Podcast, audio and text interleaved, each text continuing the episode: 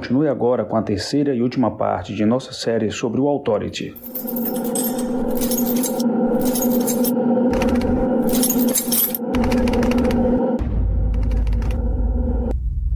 Os Escapistas.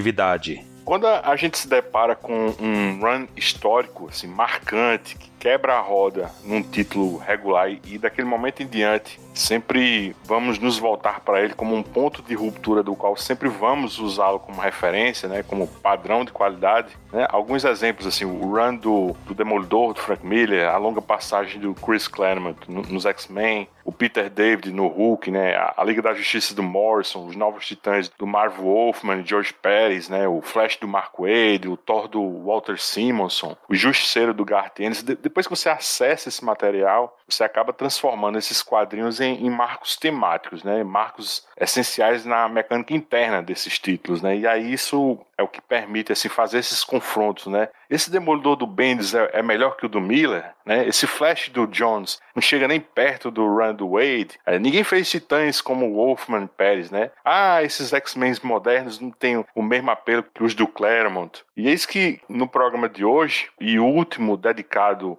ao Authority, né, iremos ao encontro da resposta para a pergunta que estávamos evitando fazer já no podcast anterior, né? Quem entregou um Authority mais marcante, né? O Warren Ellis ou Mark Miller? E para responder essa pergunta irrespondível, eu, o Luigi, estou de volta da Sangria junto com Maurício Dantas, Mauro Elovitch e Reginaldo Hillman. E sem perder muito tempo, Ainda que eu, eu não embarque assim completamente no roteiro do Mark Miller, eu, eu queria dizer logo que eu, eu adoro assim, o argumento das histórias, as ameaças, a ação, assim, os conceitos envolvidos, né, a, a lapidação assim de certos conceitos do, do Authority, né, que começados lá pelo Warren Ellis, mas uma coisa que definitivamente assim não funciona bem comigo é como o Miller ele materializa as falas dos personagens, porque na maioria das vezes eu, eu acho que a, a fodice assim, do, dos integrantes do Authority assim, foge de controle e por mais paradoxal que seja dizer isso, os diálogos e até os monólogos assim não, não parecem assim naturais assim, não me parece algo assim que gente comum e até gente incomum assim falaria e, e isso não tem nada a ver por ser um gibi de super-herói, é, eu acho que é uma questão assim de quebra de suspensão de descrença, né? Uma boa história sci-fi, de fantasia, de horror, eu acho que por mais extravagante que seja, ela só funciona contigo até o momento que ela não interfere na sua suspensão de descrença, né? Mas que é essa suspensão de descrença, né? Que muitos críticos assim de cinema usam assim para deixar assim, assim, suas resenhas assim, bem rebuscadas, né? Bem intelectualoides, né? Na verdade, esse é um, um conceito literário bem velho, né? Ele, ele, é datado lá do século XIX, né? O primeiro registro dele veio de um poeta inglês chamado Samuel Coleridge, né? Esse registro é feito num prefácio assim de uma coletânea de poesias chamada Baladas Líricas, né? Então, o que o Coleridge dizia era que não era sobre você se deixar levar pela ilusão, né? Mas sobre você assinar um, um acordo de cooperação com a narrativa. E aí você renuncia à sua faculdade crítica num, num primeiro momento em prol assim de, um, de, uma experiência de imersão assim num, num universo ficcional. Para isso funcionar contente, né, o escritor ele precisa ser um bom mágico, né, e fazer com que o, o, o, espectador se atenha só ao número, né, só à mágica. Isso é algo que eu, eu já debati muito com o Reginaldo sobre esse trabalho em específico, né, do, do Mark Miller, né, só para frisar bem, e eu creio que a gente ainda vai discutir isso nesse podcast, mas assim, vamos para a natividade, né? Esse, esse arco segue a estrutura inicial do Ellis, né? De uma historinha em quatro partes, né? Ela, ela não atrasa, ela começa exatamente assim um mês depois da última parte de Terror Cósmico, né? Ou seja, se a despedida do Ellis e o Hit se deu em, em abril de 2000, a estreia de Mark Miller e Frank Quietly é na edição 13 e ela acontece em maio de 2000 e segue sem maiores percalços até maio daquele ano, na edição 16, né? Vamos dizer que dessa fase assim foi o arco assim mais estável, assim, mais redondinho por começar e terminar com a mesma equipe criativa, né? Enfim, como o próprio nome sugere, né, natividade tem a ver com o nascimento do bebê, né, que será o, o espírito do século XXI, né, a Gene Quantum. O Authority ele precisa encontrar essa criança e garantir seu bem-estar para assegurar a estabilidade dos próximos 100 anos, né? O que se a gente pensar direitinho é algo assim bem discutível, né? Porque se a bebê não pode cair nas mãos erradas, né? Quem em sã consciência pode dizer que ela ser criada pela família torta, né, do, do Authority, seria a melhor decisão, né? Basta lembrar que quem cuidou da Jane Sparks, né, que comentou, foi o Einstein, né, lá na, na, na história secreta lá, né? Maurício, você como o maior Marvete desse podcast, você se sentiu insultado pelo Mark Miller nesse arco? Comenta os fatos mais marcantes dele. Eu já vou adiantar aqui uma coisa que a DC, ou Miller, que não sei quem foi lá que quis insultar mais, mas Viraram fino, viu? Porque fizeram várias mudanças no, no, no gibi com medo que a Marvel processasse. Então, é um momento ali até de retomar. Acho que a Marvel estava falida ainda na época, né? Mas mesmo assim tava com medo. A Marvel tava querendo catar dinheiro em algum canto, tava com medo de catar deles. Porque até o comandante, né? Um, há uma paródia aí, os Vingadores, vou chegar lá. Mas até o comandante na, na aparição original dele, ele tinha as listas na barriga, né? Só que eram deitadas, tinha um escudo redondo também. E aí mudaram botar ele todo mundo de verde, né? Verde, cinza, branco, para não evocar as coisas dos personagens da Marvel e tirar algumas, algumas coisas. Não, esse Deus do não tem um martelo, tem uma, uma massa concorrente, enfim. Mas, sim, Lee, basicamente é, é o que você tá falando, é, uma, é a busca aí pela Jane Quantum, né? O doutor levanta a hipótese que a Jane não morreu, é uma energia, né? E existe um novo século aí, é uma nova criança surgiu e, e isso aí é a reencarnação da Jane. Ela ganha dessa organização organização secreta aí que vai ser inimiga do arco, o codinome Jane Quantum, né? Mudando aí de Sparks, a coisa mais da energia elétrica, de uma coisa de, da revolução do século passado, agora ela seria para uma coisa quântica, quase metafísica até, né? Uma não dia tão metafísica, mas mais científica ainda, a altura desse, desse novo século. E esse, esse velho, né, um, Stan Lee do mal, com um exército incontável de Super 6 que ele criou, quer dominar esse século novo, e para isso ele quer dominar a, essa criança do século, né? É, e é o Jacob Quickstein, Quickstein, não sei. Nome que evoca alguma coisa de, de judeu também, tal qual o Stan Lee, né? O nome original do Stan Lee, que é o Stanley Lieber. Stanley Martin Lieber. E ele vai usar as forças que ele ainda tem. A gente tem uma, um históricozinho. É curioso como o, o, o Jackson King e a, e a lá sabem a história toda secreta de todo mundo, né? Não ajudam em nada, só aparecem na hora certa para informar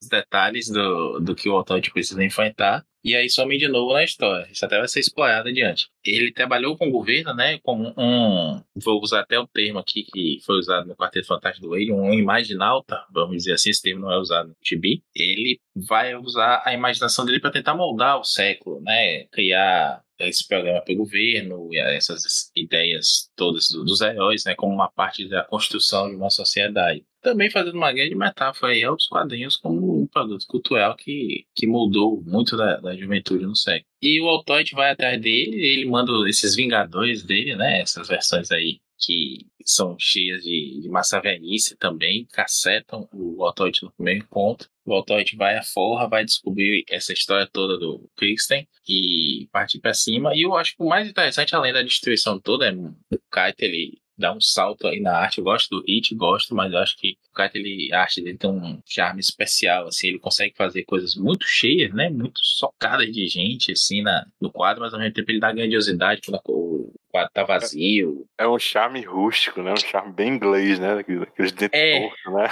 Pronto, os personagens são feios, né, aquelas críticas que a gente fala da Emma Frost dele, mas ele, ele desenha todo mundo feio mesmo. A versão do Hulk aí é meio vesgo, né.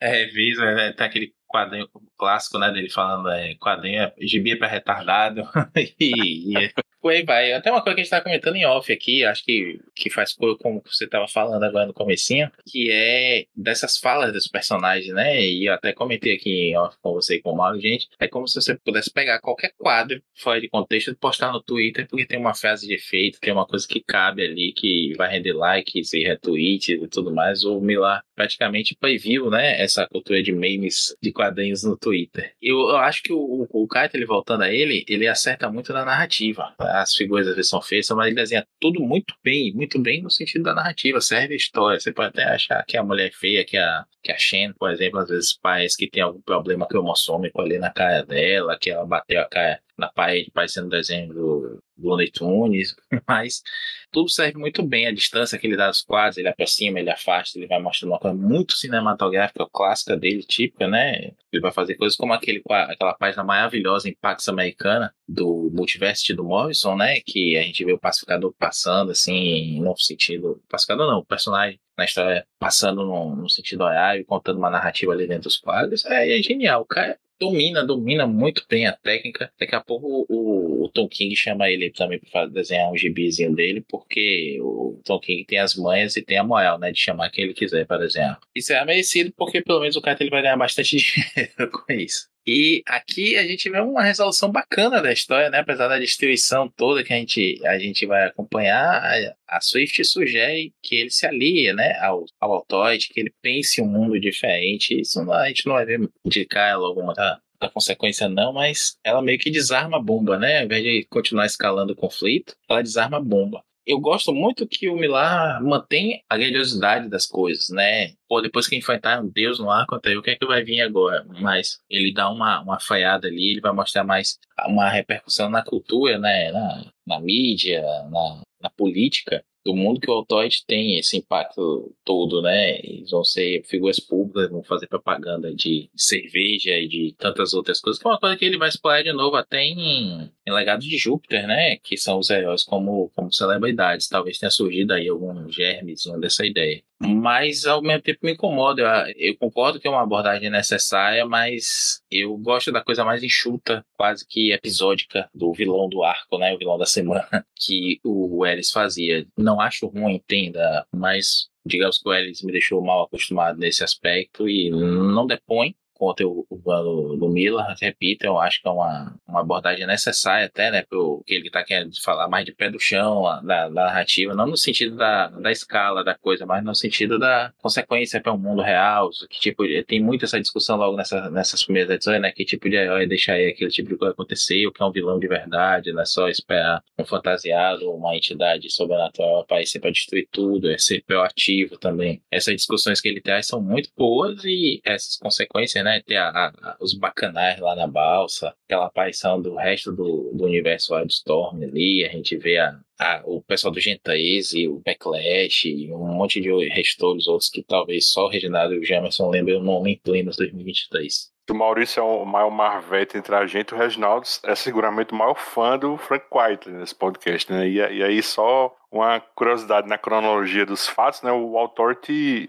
viu, Maurício, é, é, o trabalho do White que sucedeu, né, a graphic novel da Liga da Justiça, do Terra 2, né? Que ele fez com o Grant Morrison, né? Terra 2 saiu em janeiro de 2000 lá fora e só reiterando, Authority 13 sai em, em maio de 2000, né? Reginaldo, a palavra é sua pode renovar suas juras de amor né, ao povo feio que o Quietly desenha.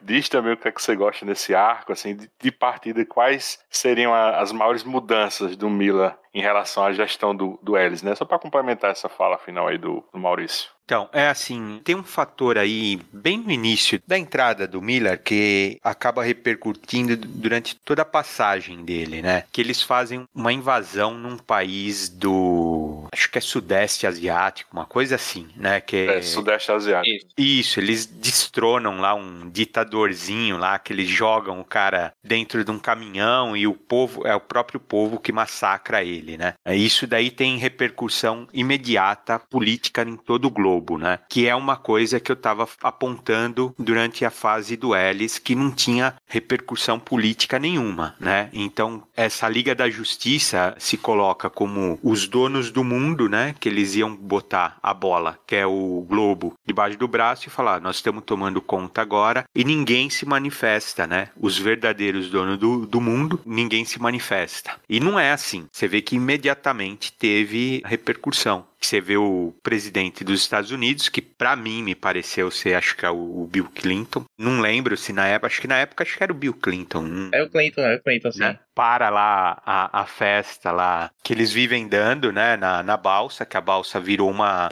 festeira, assim, né? Um lugar de festa. E ele chama o Jack Hanksmore, que virou o, o, atual líder da equipe, e tenta dar uma enquadrada. É uma enquadrada de político mesmo, não é uma enquadrada seca, assim, né? É uma enquadrada de político, mas ele escuta a altura. E a partir daí, os Estados Unidos passa a ser um antagonista do Authority, que eu acho que, assim, é uma potência mundial e eles iriam antagonizar com um supergrupo se colocasse dessa forma. Isso é óbvio. Isso não foi abordado no Rando Ellis. É espetacular, é soberbo, mas não aborda isso. Assim como eu também acho que ele não aborda a personalidade da equipe. Então, a gente passa a ver um pouco mais disso. A gente passa a ver, a gente passa a ver que o, o Jack Hanksmore, ele assume essa liderança, gostando ou não, mas ele é um cara sensato. Você acaba vendo que ele é um cara sensato, né? Ele não é só o, o porra louca da equipe. De certa forma, a Janice Parker era até mais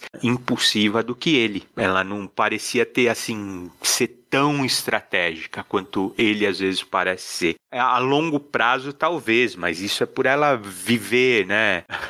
Anos, né? Mas ele parece ser um pouquinho mais, assim, seguro, ou talvez ser mais relacionado, né? E você vai vendo cada um dos membros, né, dessa forma. Já no segundo arco, você vai ver um pouco mais do doutor de forma negativa, mas é um traço da personalidade dele. A engenheira também, você vai ver. Ah, até a Swift que você que eu reclamei que ela não tem nada, você vê um pouquinho da personalidade dela. O Apólio Meia-Noite. Sim, você vê muito deles, você vê muito deles. Eu achei um barato lá pro final da, do, acho que é transferência de poder, alguma coisa assim, tendo uma briga de casal dos dois. E eu achei, cara, eu achei demais isso daí. Eles são um casal e costumam idealizar às vezes um casal gay, que é um casal perfeitinho. E não é isso, eles são um casal como qualquer outro. E tem briga, tem diferença, tem, né? E eles estavam eles estão tendo uma DR, assim, um pouco antes de aparecer um, um adversário, eles estão tendo uma DR, cara, assim, eles estão brigando mesmo. Eu acho um barato isso. É o Batman e o Super-Homem tendo uma discussão de casal um pouquinho antes de aparecer um super vilão. E você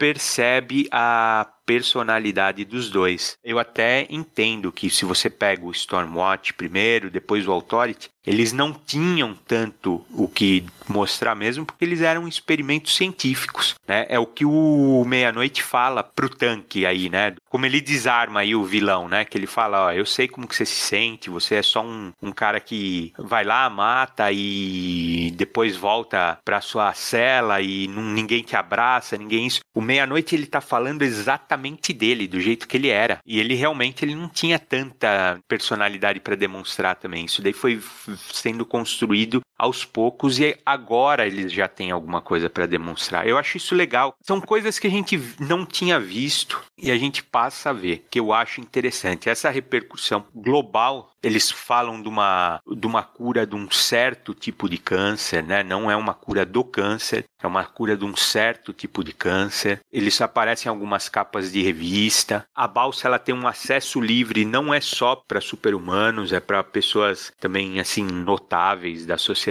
Eu acho bem interessante isso, cara. Assim, eu acho que isso daí até poderia ser explorado um pouquinho mais, assim, não precisaria ficar só nessa porradaria de super-herói. Só uma coisa, eu não sei se eu, eu vi o Maurício apontou o, o cabeçudinho lá como Stan Lee, mas eu, eu a minha impressão que ele é o, é, é o Kirby, hein? É o, aquela cabeça quadrada lá é do Kirby, né? O cientista lá, né? O, o Krigster lá. Eu achei que fosse, tanto é que eles falam, ó, você é o rei, você é isso. E o nome, assim, por mais que tenha um, um pouquinho de Stan Lee, assim, o nome que fica mais marcante mesmo é o do Kirby, né? Então eu acho que fica mais acentuado isso, né? Eu, eu acho que o Mark Miller é também né, dessa corrente, assim, que defende que o Kirby Kirby é o, é o grande criador, assim, moral, assim, do, do universo Marvel, né? A cabeça quadrada. É, cabeça pensante. Né? Charutão. Não tem.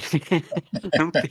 Vou ter que concordar, viu? É verdade. É, não tem como negar, cara. É o, é. é o eu pensei Kirby. no Kirby também, logo que eu li. É, é o Kirby, né? Assim, eles falam, né, que o, o- se ele fosse alguma coisa assim, né, de história em quadrinho, ele criaria personagens. Aí deram grana pra ele, ele criou super-humanos, né? Uma coisa assim, né? Que é interessantíssimo também, né? Que o cara é um piradaço, né? É É aqueles cientista maluco, maluco mesmo, né? Então, se você colocar o Kirby nessa posição é muito interessante. É legal mesmo, assim. Eu não nego que tem realmente as falas, os diálogos exagerados pra tudo quanto é lado. Tem sim, mas por outro lado, eu nem sei se o Miller tinha a intenção de fazer o grupo simpático, porque o Authority, assim, na essência, na essência, eu não sei se eu acho que eles são heróis simpáticos. E nem se eles querem ser heróis simpáticos. Olha, eu acho que é a essência do Authority é aquela capa que você vê a sola do pé deles. Você tá olhando de uma perspectiva de baixo pra cima, assim, que é uma perspectiva super arrogante deles, assim, né? Você tá olhando bem de baixo deles, assim. Acho que o Jack Hanksmore tá conversando com o doutor e eles falam da princesa Diana primeiro, que é totalmente antipático o comentário que ele faz. Totalmente desnecessário e antipático, assim, né? Mas acho que logo em seguida ele fala assim uma frasezinha assim que eu acho que é a essência do que vai ser o arco do Miller. Que ele fala assim, ó: "Todo esse circo me deixa constrangido, mas admiro que a fama permite que a gente faça operações por conta própria sem muita consequência." Na verdade, ele tá falando, cara, de um culto ao ego, uma coisa de celebridade que tava despontando, cara, nesse começo aí do século XXI, assim, que a gente tá vendo isso hoje, assim, exacerbado, assim, com gente, assim, que acha que pode fazer qualquer coisa e conserta depois, assim, então eu acho muito legal isso. Vale a pena ignorar essas bravatas dos diálogos, assim, pra você ver algumas dessas frases. E eu, e eu comentei, né, que eu acho que o Miller coloca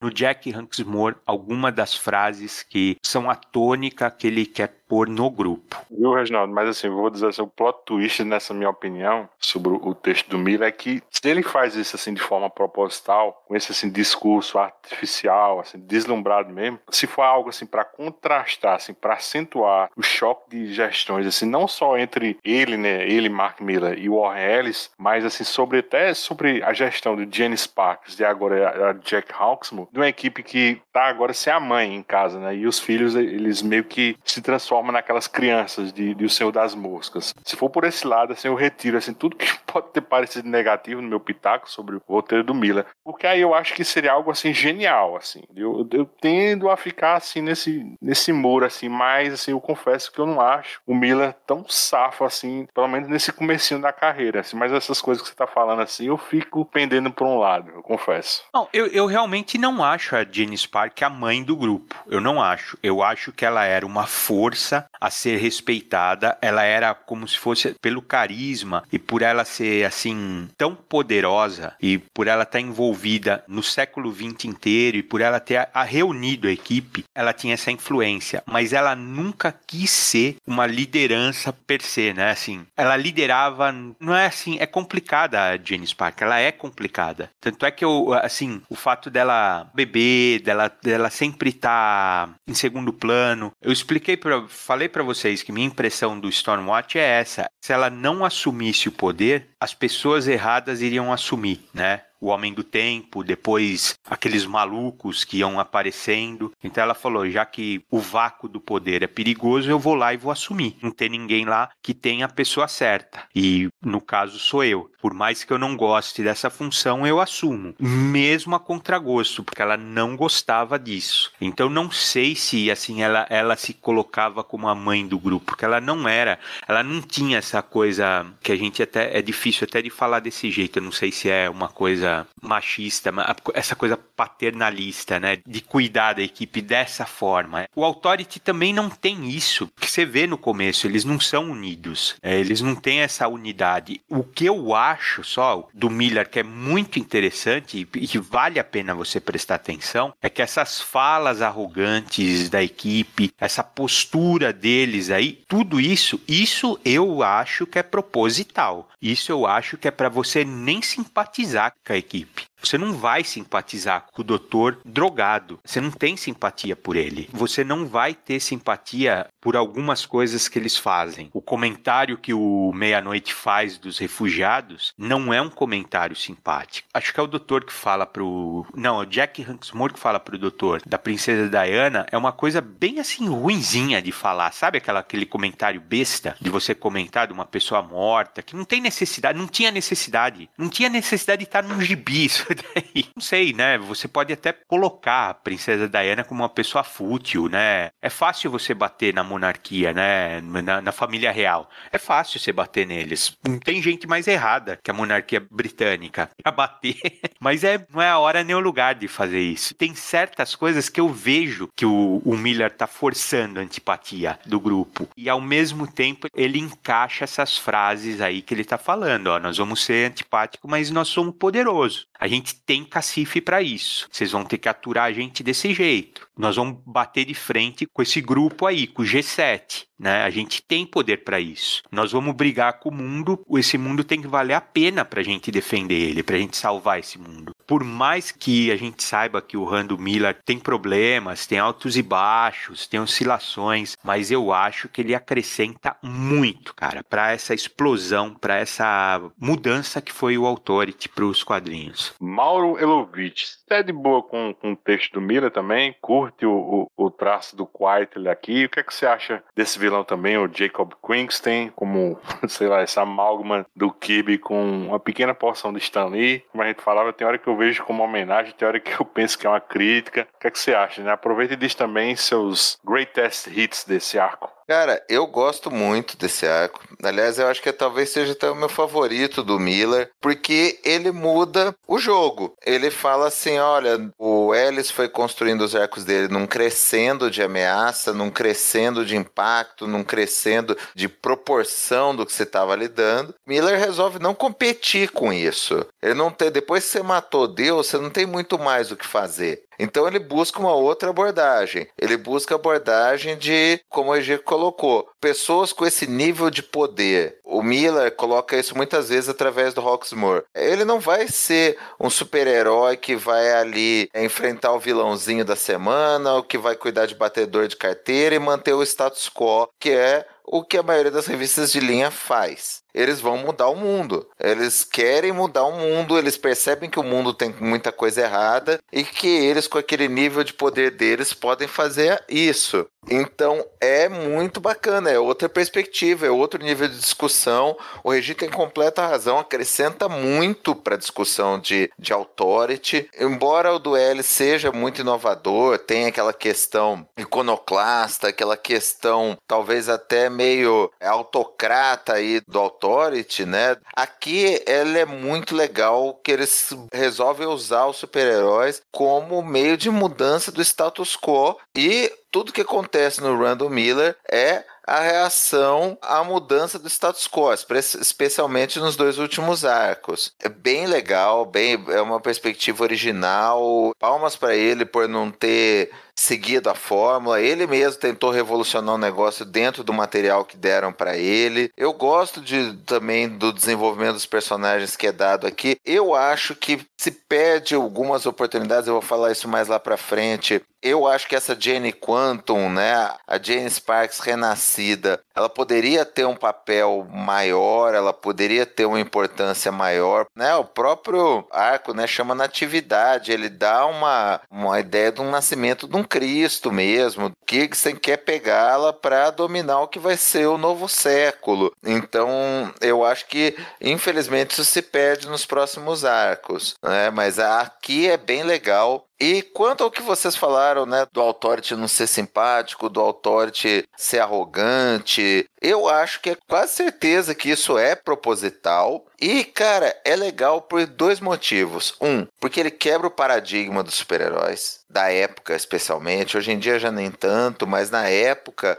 ah, os super-heróis têm que ser legais, os super-heróis têm que ser role model, ah, os super-heróis, ah, mesmo quando são anti-heróis, eles têm que ser humildes, eles têm que, ah, não tá nem aí pra fama. E não é o caso deles. Eles usam claramente a mídia para tentar influenciar essa nova ordem mundial que eles estão querendo construir. Eles são hedonistas, eles se dão ali. E aí, outra perspectiva também completamente do Miller, que ele mudou. Isso daí não vinha no Ellis, ou pelo menos era mais, bem mais sutil no Ellis. Aqui não, aqui eles não ligam nem para os paradigmas de status quo de ah, comportamento social, relacionamento. Então você vê, tem trisal, tem festa, tem orgia, tem droga. O Miller faz isso de propósito mesmo, mostrando que eles não estão limitados pelos padrões de status quo, especialmente do status quo de super-herói da época.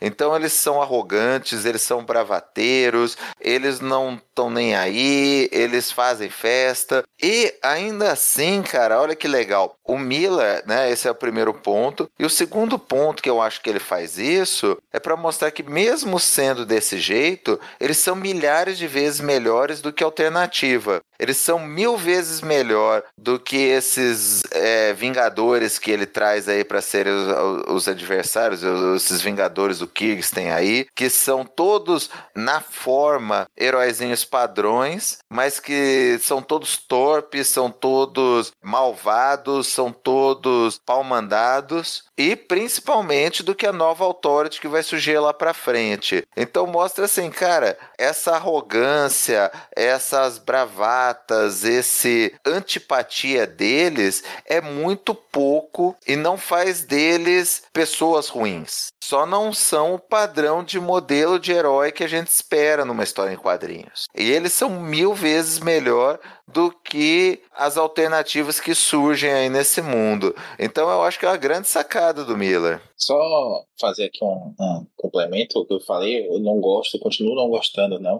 É, mas eu acho que a ideia é essa mesmo, a gente não gostar, né? A gente não simpatizar, como vocês disseram bem, eles estão acima da gente. Inclusive, essa, essa ideia das capas, essa antipatia que se dá neles olhando a gente de cima para baixo, quando a gente estivesse abaixo e muito abaixo deles, né? A gente está pelo menos uns dois andares abaixo deles, aí nessas capas. É uma coisa curiosa porque é um padrão do, do, do né? Ele gosta desse tipo de capa, assim. Enquanto o Hit fazia muito aquelas capas dos heróis pulando, né? Aquela, é, aquele Liga da Justiça Escadaia para o Céu tem, tem essa coisa dele subindo. Tem várias capas do, do Autoide também, várias capas posteriores do Hit, quando ele ainda sabia desenhar em Supremos e tudo mais. Você tem sempre os heróis é, subindo para o céu, né? Uma coisa mais heróica mesmo. E aqui não, aqui a estética muda mesmo. Eles são dominantes, eles estão acima de nós mesmo. Ainda que seja como babás, né? Como eles, eles se botam, né? Precisamos fazer o mundo valer a pena para salvá-lo. E entra uma coisa também interessante: tem um momento lá da, das festas que a, a engenheira fala sobre a coisa do, deles serem o equivalente a enfermeiros, a moças e tudo mais, né? Os, os first responders que trabalham com muito muito estresse, um, muita tensão, muita antecipação até de problemas e por conta disso, quando eles relaxam eles relaxam hard. E é, essa seria a versão super-heróica, né, dessa galera. Então, essas racionalizações e essas, essas paralelos são muito bons, sim, eu não, não, não discordo, não. Como eu falei, eu, eu, eu entendo que é, são coisas para que a gente veja o outro lado da cortina. Talvez até estivesse querendo, lá no meu comentário, dizer assim, eu preferia que eles fossem mais heróicos, como o Mauro acabou de falar. Mas na real, na real mesmo, né, o por trás da, da, da cortina, é isso que acontece. E se, se a gente tivesse heróis de verdade, não seria um diferente disso, não. Como, de novo, né, repito, o Milar com certeza pegou esse germe aqui dessa ideia e foi colocar lá em Legado de Júpiter. A gente vê os heróis todos embalados, com patrocínios e tudo mais. O próprio The Boys, né, a série, adapta muito isso também. Os heróis têm patrocinadores. A coisa da, da opinião pública, isso é verdade também. Tem alguns momentos, né, Reginaldo, que se diz assim, ah, não, não tem como combater em termos de poder o autóide. Então eles vão para o campo da opinião pública. Tem vários momentos assim, ah, a mídia está preparando uma ofensiva, está tentando desacreditá-los, tem um revés ali em algum momento, e aí começa a chover aqueles comentários em, em TVs, apresentadores, não tinha ainda o Twitter e as outras redes sociais todas como se tem hoje, mas a, a, o Gibi apela para essa parte da TV, dos jornais ainda, as manchetes, os comentaristas, né, que sempre foi uma coisa muito ali da virada do século mesmo do americano, aquela, aqueles comentaristas estrelas, o que eles falavam ditava a mesma regra. Isso é muito legal e dá um peso, vai para um, vai um outro lado e sem deixar essa grandiosidade. E aí, concordo com vocês, é a grande sacada do, do Milar, né? Depois de matar um deus, o que é que ele faz? Ele dá uma freada, ele vai botar essa carne aí no, no esqueleto da história e ele vai trazer um, um conceito político todo que é interessante para a história. Não, não enche linguiça, não é deslocado. Ele apenas pergunta assim, tá, e as repercussões disso aqui? Mesmo que ele outra diga vai operar sem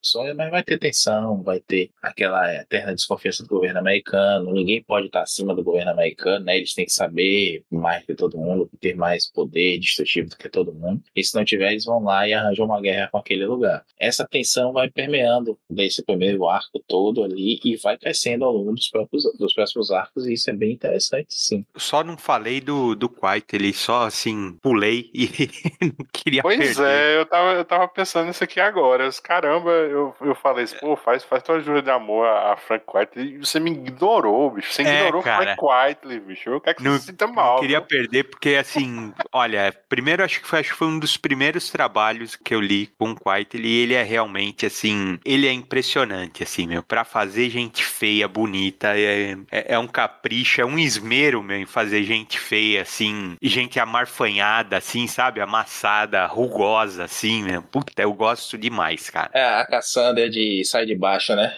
Isso, cara. Gosto demais, cara. Mas tem, um, tem umas coisas, assim, tem uns detalhezinhos, assim. Se você olhar o Pantera Negra que ele faz, a versão do Pantera Negra que ele faz do- desses Vingadores aí, ele pega. É o Pantera Negra, você imagina assim, né? Ele vai fazer um uma pantera, né? O cara de pantera. Não, mas ele põe uma boina dos Panteras Negras lá dos anos 70, cara. Assim, sabe? Com, com aquela cara mesmo, assim, de, de revolucionário, cara. Puta, mas eu acho isso tão legal, meu. Assim, que é um, é um detalhezinho, assim, uma minúsculo que ele faz, assim. É um, é um nada, assim, mas eu acho genial, cara. Assim, eu acho fabuloso. São minúsculos detalhes que ele vai colocando, assim, que eu acho muito interessante, assim. E a balsa que ele desenha é fabulosa. Na verdade, a, a parte externa mais do que a interna. A, a do Brian Hitch é bonita a parte interna, assim, né? As galerias que ele faz, os corredores, mas o White, ele é a parte externa, assim, muito bonita, cara. É uma pena que ele não desenha tudo. Lá pro final é de partir o coração, cara. A hora que ele. Aquele set que ele faz, eu vou falar mais pra frente, cara. Mas e a britadeira que ele faz? É bonita também? Vocês nem comentaram a cena da britadeira. Eu pensei que o Mauro ia falar e tal, hein? Ah, cara, é aquelas zoeiras do Miller de sempre. Eu não vejo nada demais aí. Eu até via com a cena de humor aí, de, de boa. Ele tenta chocar, cara, mas assim, pra quem tá acostumado com Garth Ennis, cara, e, e até com outras coisas que o Miller fez lá pra frente, olhando em retrospecto, hoje isso aqui parece até quase inocente, cara. É- é- eu acho. Não tem nada tão chocante assim, Authority, pra esse lado de escatologia, assim. Ô, Mauro, tem uma que é boa também nessa edição aí, que é quando o, o Apollo vai pra cima daquele Thor, né? Genérico. O Thor vai pra cima dele, na verdade, no outro quadro você vê ele, esse Thor voando longe assim, e só a corrente do, da massa dele saindo do meio das pernas dele. E umas censuras também, né? Eu tava dando uma olhada aqui na internet. Essa, a segunda parte mesmo foi bem censurada. Na hora que a maquinista, ma, maquinista, olha, usando aqui a tradução antiga ainda, na hora que a engenheira mata o, o Hulk, né? O Hulk Zaiolho, ela dá o dedo pra ele. E aí na versão final colocar ela com dois dedos, assim. E aí eu tava dando uma olhada, existe a, a versão, né, original, mas botar lá mais um dedo, ao contrário do que o tiveram que fazer anos depois aí com o Derek Robertson, né, que desenhou o Batman com seis dedos. Não tô falando do, do Bate-Pinto, não. Tô falando na mão mesmo. E aí, aqui colocaram ela fazendo dois dedos, que também é, é uma, é um gesto que os ingleses usam com a Sim. mesma ideia, né? Mas não é um dedo só que os ame- ofenderia mais os americanos. Deixa eu comentar do Quartel também, cara. Eu adoro a arte dele. Quartel é, um, é uma arte que você não sabe se ela é bonita, se ela é feia, né? É um negócio assim, clean, mas aí você vai ao rosto, o rosto é cheio de ruga, cheio de detalhe. Eu adoro, cara. Pra mim, a arte do Quartel é a minha favorita de todo o Authority, assim. É o que eu mais gosto. E olha, fazendo jus aí ao Keitel e a devoção do Reginaldo, nem é a criança mais feia desenhada no volume por ele, né, Reginaldo? Não, não, nem perto, que é isso. Eu não tenho medo de nada nem de ninguém. Não é assim que a vida devia ser?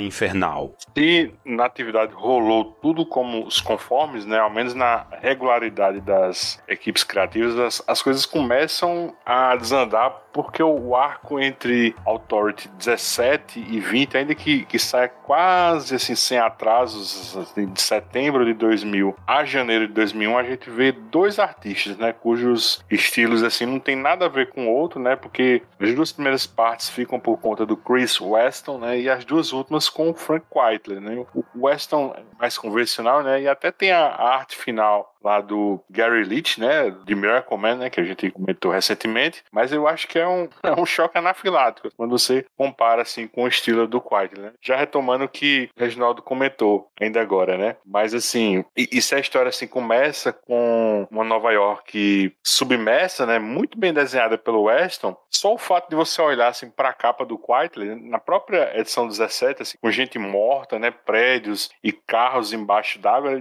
acho que já dá uma tristeza assim assim na virada de página, quando você vê um, um artista diferente. E aí quando o, o Quietly volta em dezembro, e só lembrando que ele, ele comete assim, o primeiro atraso dele, deixando assim novembro sem gibi do Authority, né? Aí quando ele volta, até parece que o arco está começando ali na, na, terceira parte, né? Enfim, assim, mudando de assunto, eu, disse no, no, arco anterior que eu, que eu gosto muito do argumento do Miller, né? Especialmente da, da inventividade dele para as ameaças, né? Porque eu acho que o, o maior risco desse gibi sofrer assim, um declínio assim, de qualidade é se ele começasse a se repetir em MacGuffins. Hein? Inclusive, se, se pensar direitinho, assim, todos os três plots lá do, do Warren têm a ver com a reação da equipe, né? Ataques ou, ou invasões. Assim, primeiro lá com, com, os clones, né? Lá da ilha de Gomorra, né? Em um círculo. Depois tem a tentativa lá de conquista da Terra lá pela volúvel Albion e o terror cósmico com a volta de Deus, né, para reaver o planeta. Esses são plots reativos, né? O Miller, por outro lado, assim, Maurício também chegou a comentar isso, assim, ele tá chafurdando assim na repercussão do Authority na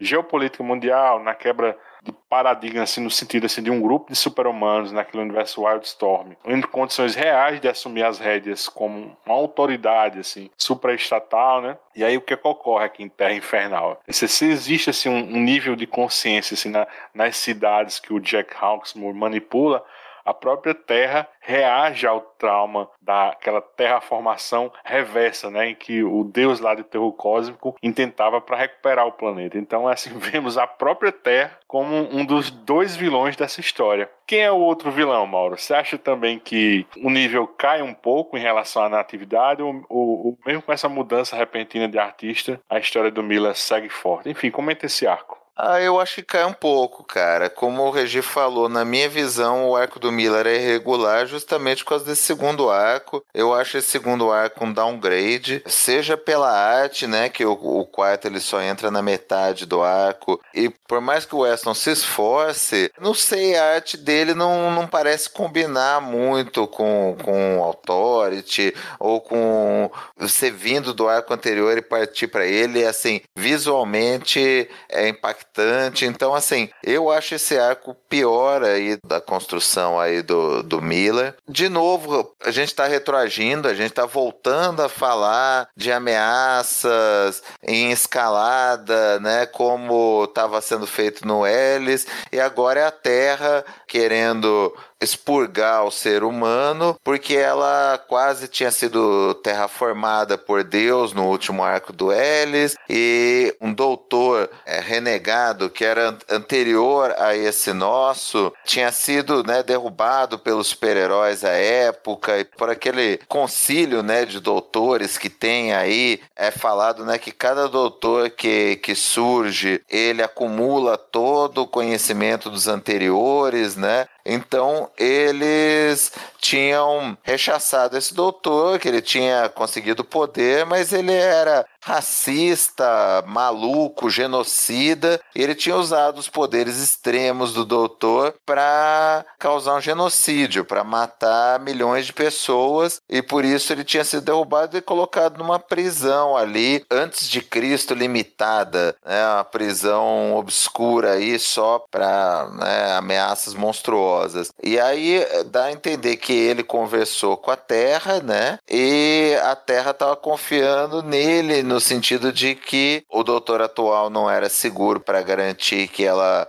sofresse novos ataques, então a melhor alternativa dela era expurgar os seres humanos. Esse ex-doutor, o que ele quer é conseguir o poder do doutor novamente, em troca de convencer a Terra a não destruir a humanidade. Então, assim, cara, eu acho confuso o argumento, eu acho ele mais fraco dos três arcos, retoma muito elemento do Ellis e perde um pouco da inovação que tinha sido trazido no arco anterior. Tem alguns elementos legais, ah, o doutor com overdose, esse também é um dos motivos pelo qual a Terra perde um pouco a confiança nele, a mídia já começando a explorar isso para tirar a credibilidade do Authority, mas assim, oscila muito. O poder do doutor é tão gigantesco tão extremo, e eu acho que o Miller erra a mão nisso daqui, porque ele não consegue dar a medida do poder do doutor. Às vezes ele é mega, ultra poderosíssimo, às vezes ele é derrotado facilmente. Sei lá, sabe? Fica com aquela ideia de que não, não tá sendo construído um negócio sólido, sabe? Tá meio a moda do que é necessário pra trama rolar. Não é ruim, é legal, tem algumas sacadas bacanas. A batalha do Authority contra esse doutor renegado é legal, mas assim, eu, eu realmente acho esse um dos piores arcos aí do Authority. E ainda assim tá longe de ser ruim. Uma coisa que o, que o Miller,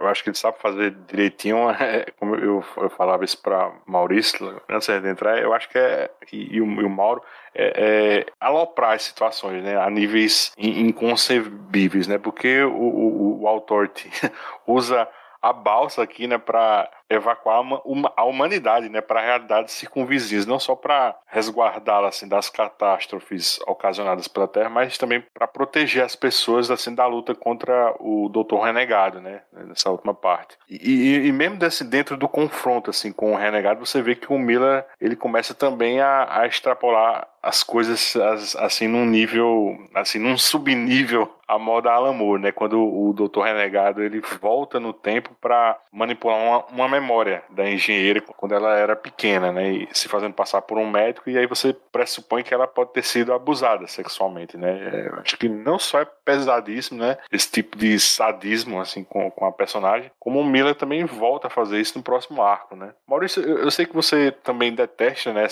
alternância abrupta, né? De artistas, assim, no mesmo arco de história. Isso te incomodou também aqui. Aproveita e, e faz, assim, teu comentário, assim, sobre o, o enredo de Terra Infernal. Ah, cara, me incomoda muito. Eu, eu acho que é como você mudar ator no meio da série, sabe? É, é legal, principalmente, repito, um comentário que eu já, já fiz em outros podcasts com a gente aqui, no Pilha, enfim. Principalmente quando a gente está falando de, de gibi que é pensado para ser consumido encadernado. A mensalzinha é o campo de teste e tudo mais, mas isso vai ser encadernado lá na frente. É melhor, eu nem sempre fui dessa opinião, mas hoje eu penso que é melhor você atrasar um mês do gibi, né, e fazer ele como deve ser, do que lançar com artista fila e tudo mais, principalmente quando são dois estilos que não conversam entre si, né? O, o Weston, não vou dizer que ele é ruim, eu tava dando até uma pesquisada no currículo dele, o cara desenha pra 2000 AD, Marvel UK, enfim. Tem muita coisa boa, mas não é legal, sabe? Você tá vindo de um hit, você tá vindo de um kite ali, e aí de repente muda desse jeito, assim. O Macaia vai lá, ele tá bem. qualquer nota, né? Quase genérico, como eu falei. O Reginaldo também comentou isso. Mas você não tem uma, um, um choque tão grande. É tão qualquer coisa assim que você passa batida até. Ele bateu o ponto ali e foi embora. Mas o Weston não, ele vai dar a caia dele é uma caia que, conflita com o resto ali. É, é um alívio realmente quando o, o Kaito ele volta ele volta no momento certo, né? Ele consegue mostrar a grandiosidade do confronto com, com aquele doutor do mal ali, que também tem uma brincadeira aí com o Doctor Who, e o Reginaldo se sacode todo nessa hora com essa menção. mas não acho que, que prejudique tanto, mas merece essa crítica, assim. E, pô, eu gosto demais como o Kaito ele faz alguma, alguns detalhezinhos, né? O Reginaldo lembrou aí do, do Pantera com o chapéu do, dos Panteras Negras, a boina, né? E sempre que o, o doutor tá aparecendo em cena, ele coloca aquele quadro, né? Que vai até contra a narrativa ele entrando na realidade, né? Mudando de sintonia ali. Ele faz isso algumas vezes ao longo dessas duas edições aí, vai encaminhando algumas brincadeiras da narrativa. A quando chega ali na luta do doutor contra o, contra o Hawksmoor no, na cidade do México, ele diz, né, ah, é, é a cidade mais. É a maior cidade do mundo, então você imagina o poder que eu tenho aqui, ainda sendo suficiente. Essa coisa da, da engenheira também, porra, isso é, é muito escroto, sabe? Tinha que ser um cara muito pervertido como o, o Milar mesmo, né? O, o Ellis foi cancelado aí recentemente pelas merdas que ele fez, mas o Milar tem uma mente doente. Espero que ele não tenha levado isso pra realidade nem, nem vitimado ninguém aí com essas maluquices, porque não é a primeira vez também que a gente vê o Milar fazendo esse tipo de coisa.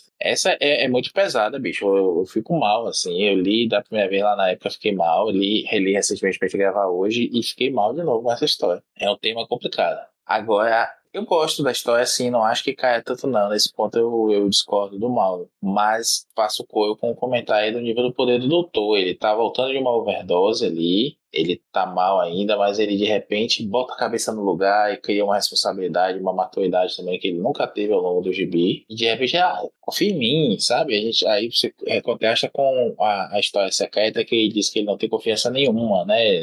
Precisou de remédio até pra sair para comprar alguma coisa para comer. Ok, tem uma jornada do personagem aí no meio, mas a gente tá vendo que ele acabou de, de se divorciar da Courtney Cox, como a gente tem o comentário lá na frente, no final do ar. E ele foi pego, encontrado pelo meia-noite pelo Hawksmoor num, num, quarto de hotel com uma, overdose, quase morre. Precisou de uma transfusão do sangue do meia-noite, né, que combateu a AIDS em, em algum, alguns dias e ele não fica resfriado por mais de poucos minutos. Aquela coisa que eu comentei no último programa, né, de mostrar sempre como meia-noite é fodão, mas em texto, não visualmente, né, não na, na história. Destaco a luta que ele vence com o Homem-Tanque lá na, no arco até eu, é verdade, isso é bem, bem sacado, sem precisar dizer assim, eu sou foda, já previ tudo e eu tô usando o argumento que eu sei que vai tocar o seu coração e te foder a mente sem tocar no seu corpo. Não, não é isso. Mas a gente precisava ver mais disso, né? E aqui, beleza, teve que explicar mesmo porque que fez a transfusão do sangue. E aí vem o Hawks me fala, né? Ah, você não cansa de me surpreender. Eu acho que é até uma brincadeira mesmo do, do Milar com essa coisa de ter que mostrar toda hora que o Meia-Noite é fodão. Gosto do arco, sim. Eu acho que em escala ele, ele não tem como não ser maior do que o anterior. Eu gosto mais dele até do que do Natividade, mas peca bastante por essa, essa questão da,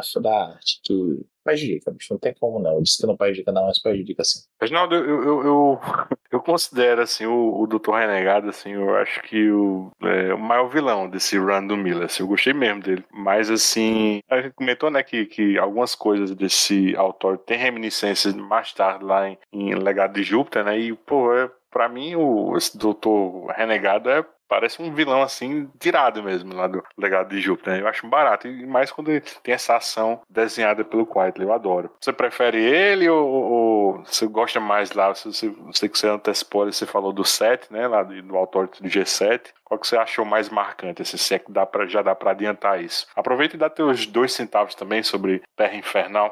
Eu acho esse arco também, assim, eu prefiro, se for por uma escala, eu prefiro mais o Natividade, até por, por ele ser inteiro desenhado por um artista só. Mas eu gosto desse arco também, até pelo desenvolvimento do Doutor, que é um personagem que não chama muito minha atenção, né? Eu acho ele um personagem visualmente sem graça. Se você parar para ver ele ter uma roupa, um colete que parece uma coisa, sei lá, medieval, uma coisa que não tem muito a ver assim, né? O visual dele é muito estranho. Para ser um personagem tão poderoso e interessante assim, né? Ele fica naquele limbo, aquele consciente coletivo. Ele teria que ser visualmente mais interessante.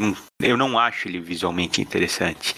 É, a, a, transição dele entre as realidades é legal que é feito, mas, mas a aplicação dele, né, é que torna ele interessante. E aí o passado dele, o fato dele também não querer esse poder e esse aspecto dele ser um viciado, que eu acho que até é por conta de tanto poder, né, dele, talvez dele ir em busca do êxtase, alguma coisa assim, eu acho. Eles não aprofundam nisso. Não sei só se é porque ele é realmente um porra louca, ou sei lá, um dependente químico, ou. Sabe, eles não entram em detalhes a razão do vício do doutor, né? Ou por causa de uma questão dele realmente não, não conseguir conter tanto poder que eu acho provavelmente que fosse alguma coisa assim, mas eles não entram nesse detalhe. Eu sei que ele ganha um, uma nova dimensão nesse arco que é bem interessante. E ele fica um personagem visualmente mais asqueroso ainda, porque ele fica magricelinha, fica macilento, ele fica feio mesmo, né? Ele fica com um visual, visual realmente de viciado. Então, eu acho interessante isso. E eu também acho que quando aparece esse doutor do mal aí, né? O doutor Evil aí que aparece, concordo com o Maurício. É, é uma referência direta ao, ao, ao Doctor, né? Isso daí é, remete diretamente, né? A Doctor Who, ao poder, né? Que, que esse personagem tem, né?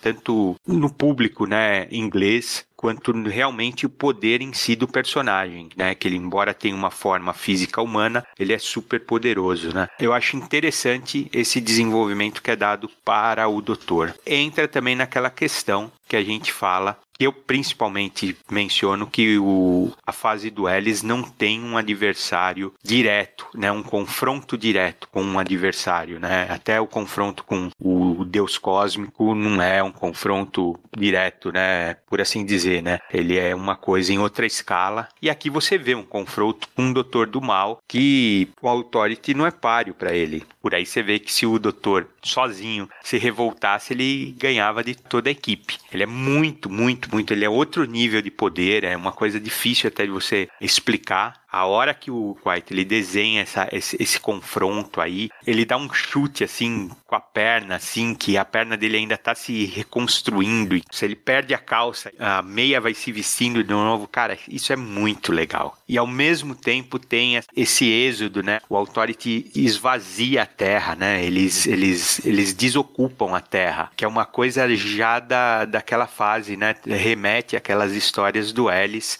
em grandiosidade. Eles deslocam toda a população da Terra para várias realidades paralelas, não é só para uma, né? Que uma parece que é aquela versão de sexo oposto da equipe, que é bem interessante, bem curiosa assim, né? Tanto é que a versão feminina do Jack Hanksmore ela tá grávida. Acho bem curioso assim, né? Interessante, né? O, o contra a versão oposta do Apollo chama Vênus. Outra coisa bacana, né, Reginaldo, é que essa barganha que é feita, né, que o Authority ele ele transaciona com esse doutor renegado para ele falar com a Terra, né? E a Terra deixar a população em paz, né? Parar de ter essas catástrofes, né? Desde que ele, por uma hora, ele tem o poder dele de volta. Ele aceita dar esse cacete, assim. Você pensa que ele vai passar só uma hora, mas só que ele pode estender ad infinito né?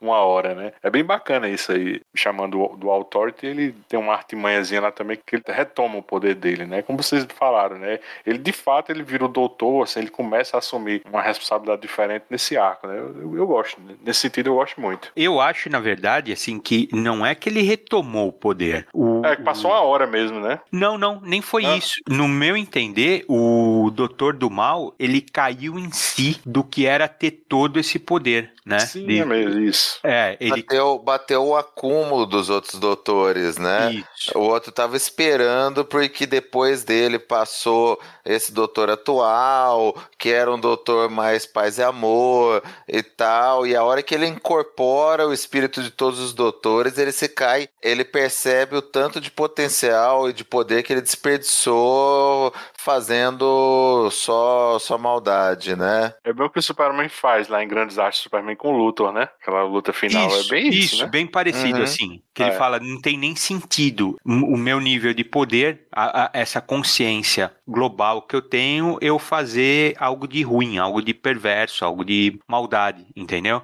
Só resta para a equipe matar ele e aí é assim, é authority mesmo, né? Não é equipe boazinha, eles vão e torram esse doutor, uhum. não é? Não, não é que vamos também recolher esse daqui, pôr ele junto lá com o cientista, vamos fazer uma, uma legião do mal de gente em recuperação. Não, o Authority não é assim, cara. Eles pegaram lá o, o Kirby do cabeçudo lá porque ele é, eles quiseram tentar uma coisa diferente com alguém que é assim, uma mente genial, mas que não teria risco tão grande quanto esse doutor que não deixa de ser uma ameaça acho, cara, eu realmente não acho um, um, arco ruim. O único problema é que realmente tem uma troca de artista que, que incomoda um pouco, mas ele, eu não achei ele ruim não, eu achei ele bem interessante, porque ele amarra lá com aquela história do do, do Ellis, ele traz mais elementos para a equipe. Eles começam a ver assim, né? Embora, embora eles sejam super poderosos, eles ainda têm que responder né, à opinião pública, estão questionando a respeito do, do doutor. O doutor não pode fazer,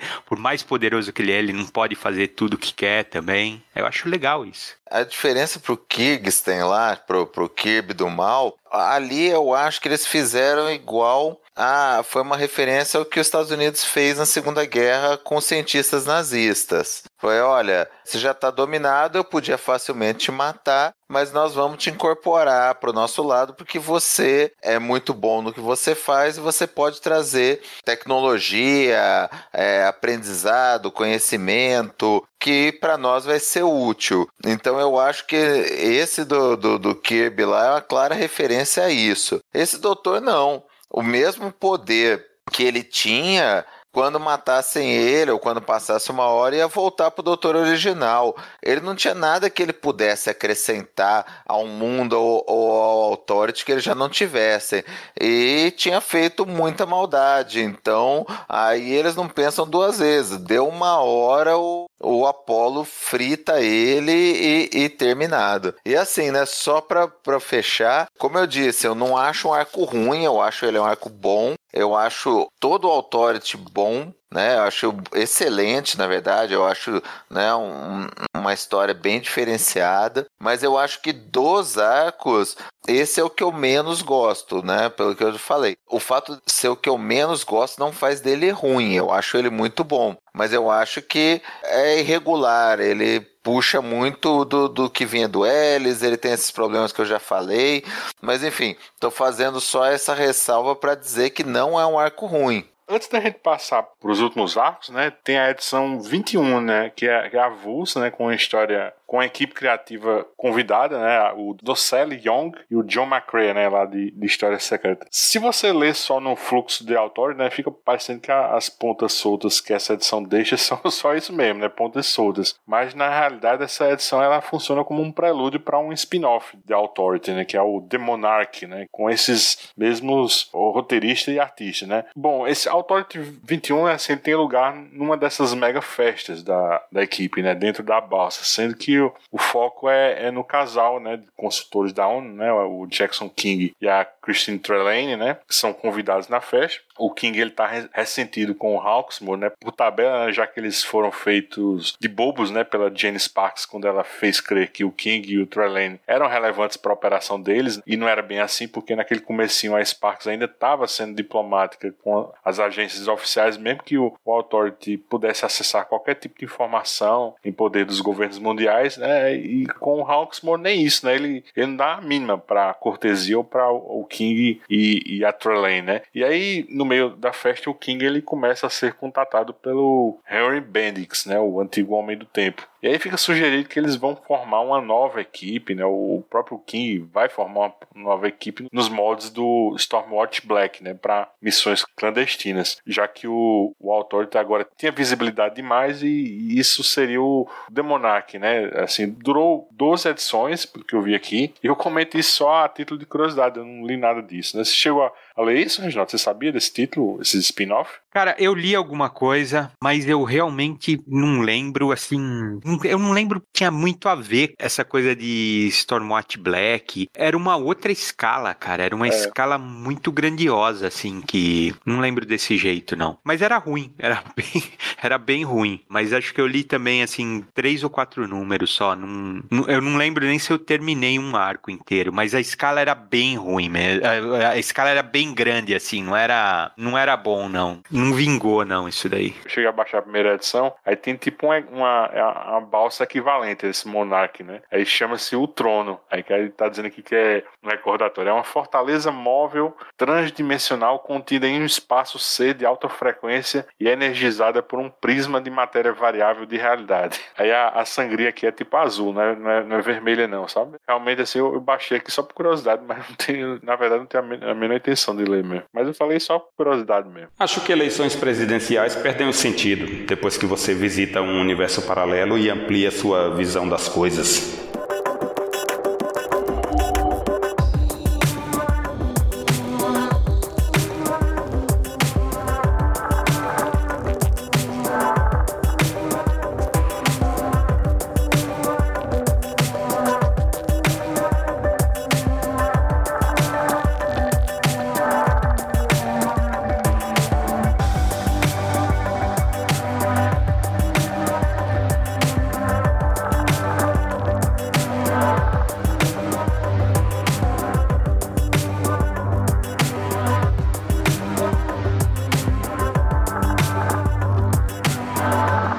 Admirável Mundo Novo. Esse último arco, né, ou arcos, é, é quando a regularidade desse gibi vai para as favas mesmo, né? Isso que incomodava em Terra Infernal. Poderia ser essas diferenças estéticas, né? Eu acho que aqui a coisa passa a influenciar assim, os rumos do enredo. Né? Primeiro porque a, a, a, primeira parte, Admirável Mundo Novo, em Authority 22, sai em março de 2001, e aí em Authority 23 só sairia cinco meses depois, em agosto. Só que não com a segunda parte desse arco, mas com o início de outro, né? O Transferência de Poder com outra equipe criativa, né? O Tom Payer e o Dustin Nguyen, né? Esse arco sai sem atrasos, em quatro partes, de agosto a novembro de 2001. E aí, a Admirável Mundo Novo, que começava com Miller e Quitely, volta só em janeiro de 2002 para a segunda parte, dessa vez com a arte do Arthur Adams, né? Depois tem outro atraso, e a terceira parte sai em abril. Daí a conclusão, de novo com outro artista, né? o Gary Erskine, né? Só sai em julho de 2002. Para um leitor atual,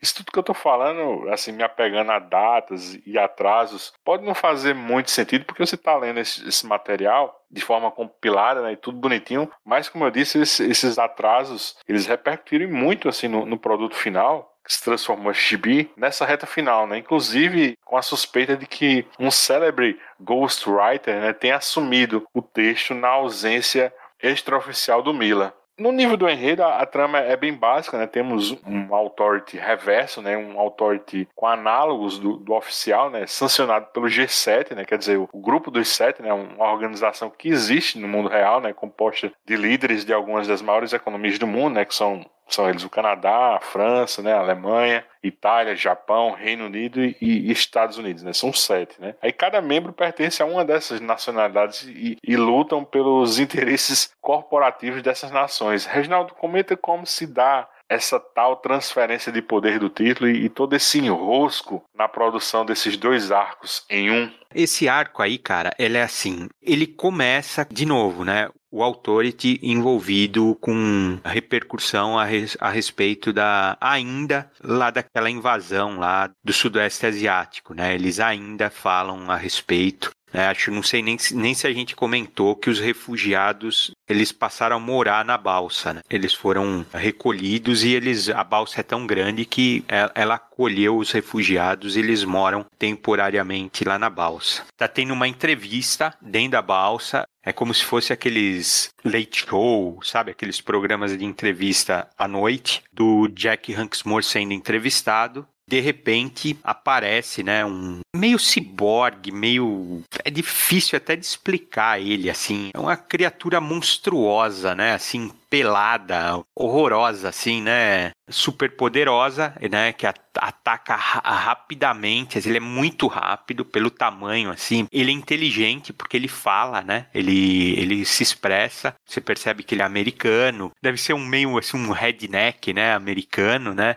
Transformado, melhorado, né, ciberneticamente, e ele vai atacando cada um dos membros do Authority. De surpresa, ele pega todos de surpresa, pega muito rápido, uh, ataca um por um, elimina um por um. A forma como ele chega é muito interessante. A balsa é um barato porque parece que ela tem assim uma, um acesso meio livre assim, né? Então ele, che ele chega com uma é um motoboy, uma moça, né, que faz entrega de pizza parece que ela tá grávida e ele sai de dentro dela, assim, né? E já sai já atacando o Apóllo meia-noite. E quem consegue escapar mais tempo é o meia-noite, fugindo na motinha do entregador de pizza, que é muito legal, cara. O meia-noite ele rouba toda vez que ele aparece, ele rouba a cena, né? Assim, você desvia a atenção para ele, assim, né? E é ele que sobra, é ele que acaba sobrando. Você vê ele, de certa forma, escapar, ele atravessa uma das portas, volta com um caça, o caça atravessa a, a, porta da balsa e você vê só pela perspectiva de fora da balsa ela explodindo. Com isso, você vê que a balsa ela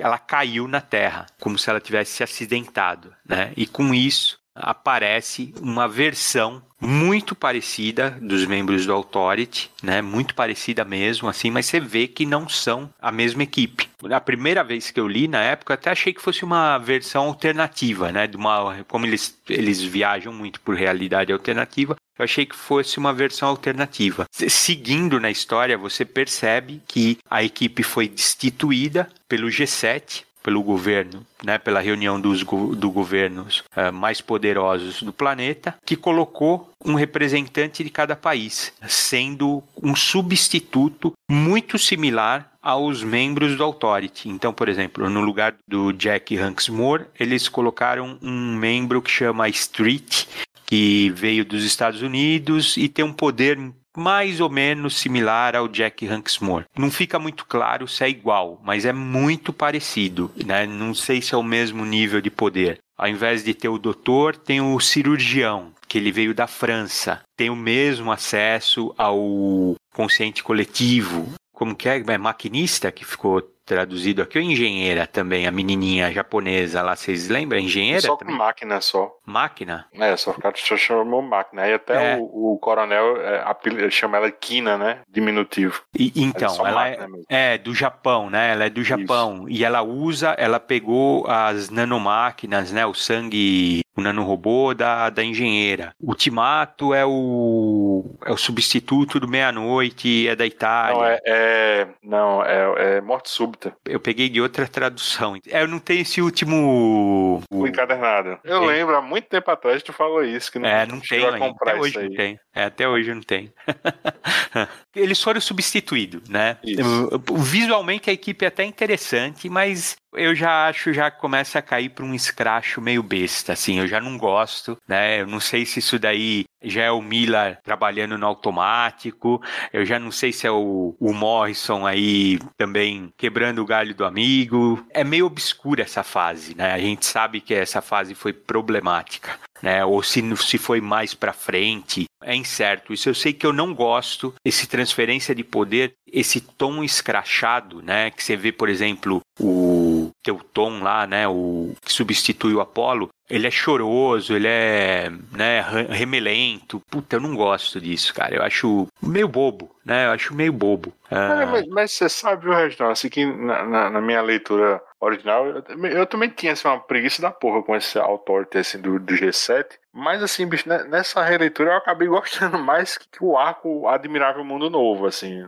da equipe original, justamente por, por ser uma, uma sátira da sátira, né? Porque assim, se, se o authority, assim, ele tem um princípio fascista, ou vamos lá, né, retomando uma coisa que você botou na nossa primeira pauta, é, super fascista, porque seria uma espécie de classificação inclassificável dessa ideologia ultranacionalista, né? o superfascismo seria um, um extremo assim, do fascismo que o- os estudiosos ainda não conhecem bem ou têm dificuldade de classificar. Então, assim, se o authority tradicional é superfascista, o authority do G7 ele pega esse superfascismo e eu acho que dobra a aposta com o, poder ditatorial atrelado ao mercado, né? Mas aí, por outro lado, assim, tem o Hawksmoor, né? Que não é nem um bom moço, né? Ele recebendo assim cheque assim de grandes empresas, segundo ele, sobre a promessa de, de reversão das políticas de exploração do terceiro mundo. E aí do outro lado, assim, tem esse coronel, né, que é o líder do authority do, do G7, né? Ele vendendo assim espaços publicitários assim na, na lataria da balsa, né? Então assim, no frigir dos ovos, assim, enquanto o authority luta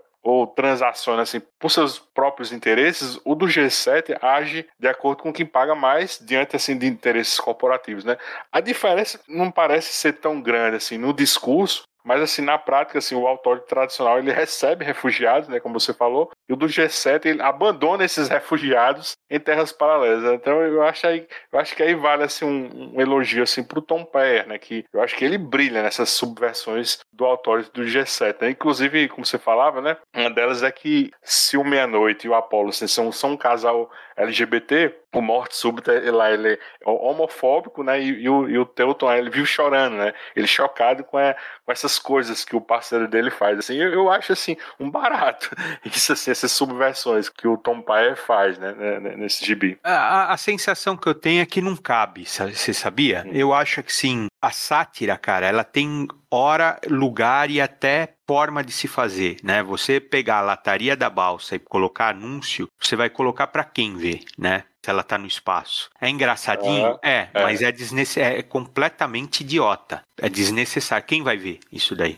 é gracioso, né? É gracioso, mas é escracho. Você nota também que eles têm a sensação que eles estão sendo o tempo todo filmados, né? Até que quando, por exemplo, aparece aquele capelão lá, né, ele até pergunta lá se a gente tá sendo filmado, assim, ah, parou as filmagens, estão sendo filmado. Então eu tenho a impressão que seria tipo assim, eu acho que teria câmeras assim ao vivo o tempo todo transmitindo assim Mas o no que tá espaço? acontecendo, assim. Inclusive no espaço da sangria, assim, pelo menos essa Ah. extrapolação assim na minha cabeça, né? Não sei. Na sangria não, né, Luigi? Aí é é meio complicado, assim, a- deixaram solto demais a coisa, assim. Eu entendo a coisa, eu entendo, assim, é, aonde eles quiseram levar. Só que não era o tom do Authority até agora. É isso que eu quero dizer. Esse terceiro arco, eles apelaram para um escracho, para uma sátira que não tinha. Em nenhum momento teve. Só isso. É isso que me desagrada. Poderia, sim, ser, ser uma crítica, poderia ter humor. Não estou reclamando de, do humor. Mas escracho, sátira, assim, desse jeito, a coisa rumar para isso daí. Eu acho legal, por exemplo, a, a dupla, né? O substituto do Apolo e do Meia-Noite fazer todo o esforço do mundo para provar que eles não são um casal. Eu acho interessante isso, porque eles estão eles estão substituindo o Authority e eles não querem ao mesmo tempo ser o Authority, eles querem ser um novo Authority. Por isso que eles têm o capelão, por isso que eles querem reforçar a imagem de bom moço. Acabou, desligou as câmeras, eles pegam os refugiados e jogam os refugiados numa, né, numa realidade que depois vira essa realidade que é como se fosse uma segunda chance, né? Ela realiza desejos. Que é, sabe assim, tava tendo conceitos tão inteligentes e legais que de repente ficou raso e sem necessidade, assim, é, não tinha necessidade porque o- a ideia estava legal. Você substituir o Authority por uma coisa controlada pelas potências mundiais é um conceito interessantíssimo, sabe? Eles foram assim castrados. Falaram, ah, vocês foram longe demais, cara. Vocês acham que vocês têm poder e o poder de fato é aquela coisa da, da Cersei mesmo, né? Game of Thrones, ela mostrando quem tem poder. Poder é poder. Só que foi pro escracho. E aí eu não gostei. E eu acho, quando você lê os bastidores, da forma como essa história foi feita, ela chegou a ter censura. Ela estava indo para um caminho, meu, longe demais. Estavam levando a coisa para um negócio de tortura, para um negócio de, de exploração mesmo, assim. Não tem nada a ver, assim, sabe quando o, o trem descarrilha, assim? Essa é a minha impressão desse arco. Pra mim, eu não sei se é a de vocês, tudo. Desde a primeira vez que eu li, eu tive essa impressão. Eu gosto do jeito que começa, eu gosto do conceito, mas eu acho que ele não conseguiu desenvolver. Pode ser porque o Miller estava passando por problemas de saúde, a gente sabe.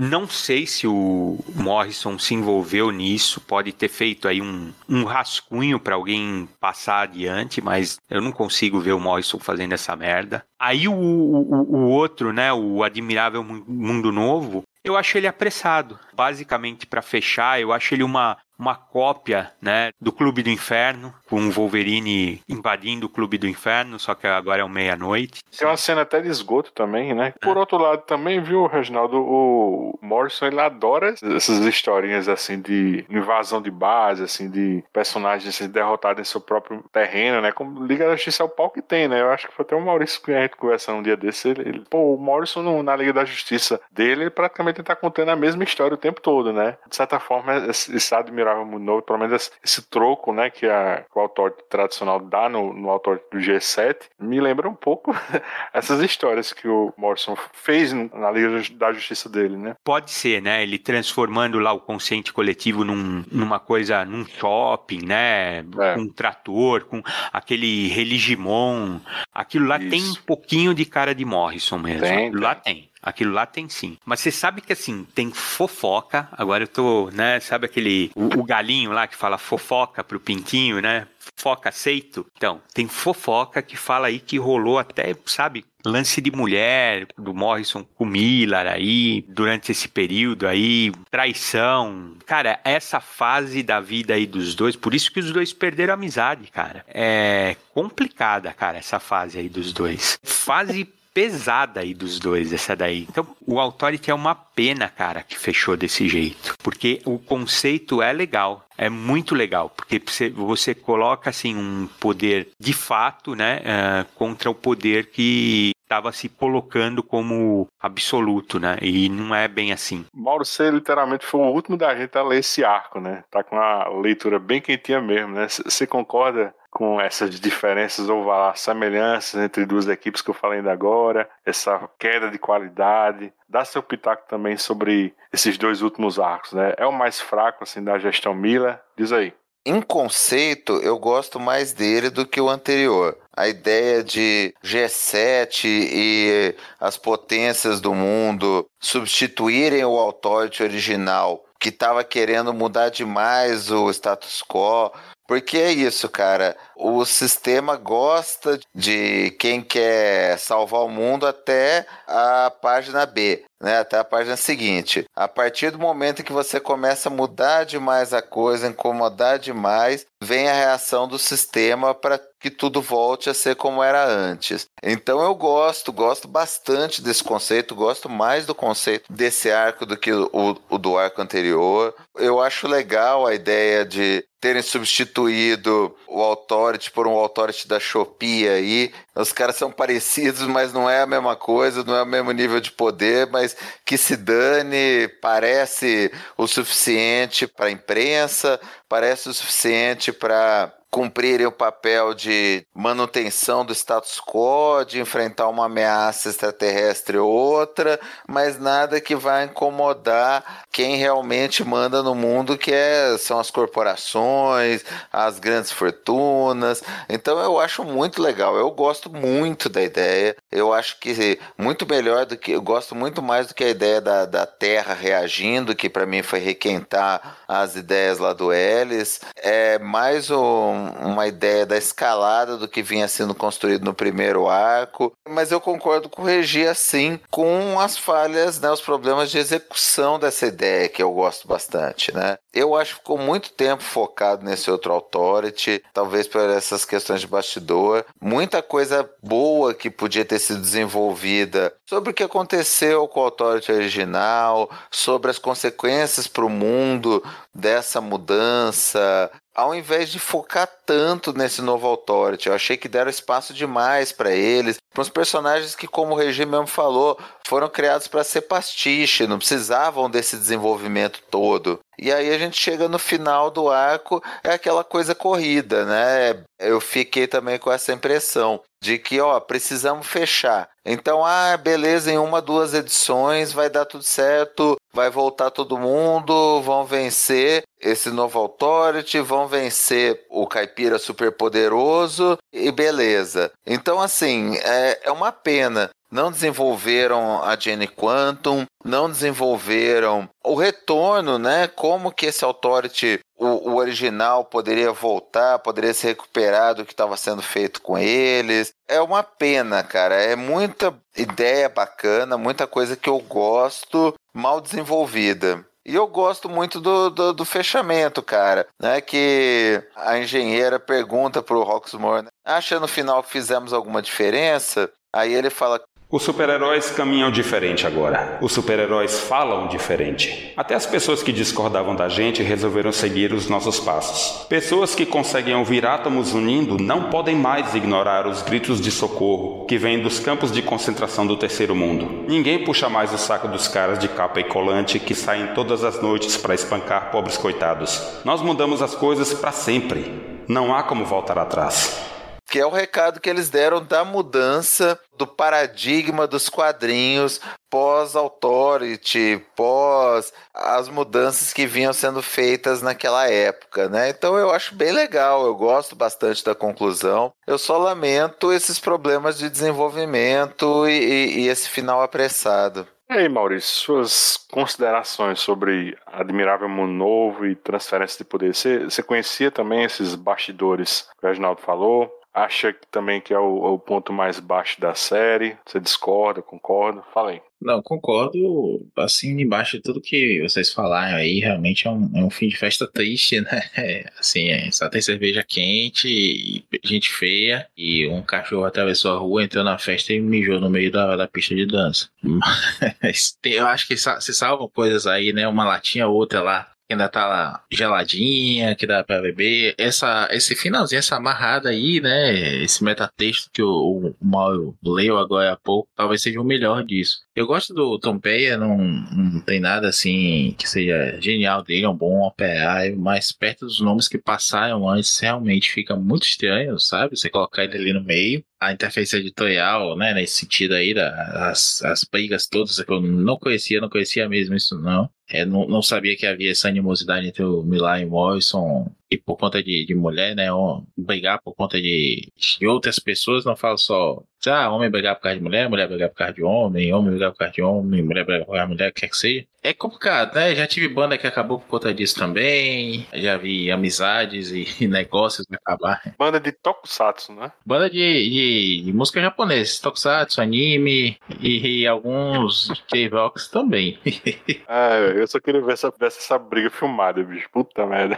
Ah, acho que tem uns registros em e-mail, depois eu te mostro. Lembra da época que a gente não tinha WhatsApp, a corrente de e-mail? Foi ali. É, é a grupo de e-mail do, do Yahoo. Enfim, é triste, né, bicho? Porque um negócio começa tão bem que redefine tanta coisa, que passou tanta gente boa ali, né? Hoje a gente tem ainda esses personagens reaparecendo, o Apollo Meia-Noite, né? Tiveram recentemente naquele authority do Morrison de novo, do, Superman, né? Que é uma coisa bem, bem cagada, a verdade seja dita. Assim, a ideia é uma com o Didi à frente. O Didi fez várias promessas com o Morrison, pro Morrison ficar na DC. Ele voltou e tinha feito aquele Lanterna Verde com o Lechar. E aí, de repente, o Didi é demitido, muda tudo. E aí tem aquela ideia lá daquele authority que vai, não vai muda demais assim, né? Segue ainda o conceito do, do 5G que o, o Didi tinha pensado, um Superman mais velho, Superman ali com aquele, aquela ideia do destino manifesto americano, cumprindo uma promessa a um presidente, eu acho que é o Roosevelt, né? Que ele, ele cumpre essa promessa ali, mais velho já, né? Com o cabelo grisalho na tempo. Enfim, não vai para lugar nenhum. Aí depois o Philip Kennedy Johnson tenta salvar isso também, pegando esse mesmo grupo para levar pro mundo bélico. E, e enfim, vai, vai as Firefather, né? Tem aquela crítica também que o próprio Joe Kelly fez no, no do, do Superman, na Altoid, meio que uma resposta a todo esse movimento aí, que são, é da mesma editora já, né, essa altura. Mas houve toda essa repercussão, eu, eu diria que é uma, quase que o, o, o Dentes Rangentes do ano, dos anos 2000, né? Aquela coisa que foi muito forte, pegou nomes impactantes da, da indústria naquele momento e alterou muito a, a, forma de se ver o gibi, de se pensar o super-herói. É um fim de teatro de, de, de, São João, assim, sabe? É, começou com bomba atômica e terminou com um teaquezinho. Mas não, não, não invalida toda a, a, jornada até aí, a gente viu coisas muito interessantes aí. Eu não conhecia também esse spin-off que você falou e, e me preocupo não com esse egoísmo e essa besteira que viu no Twitter aí. Agora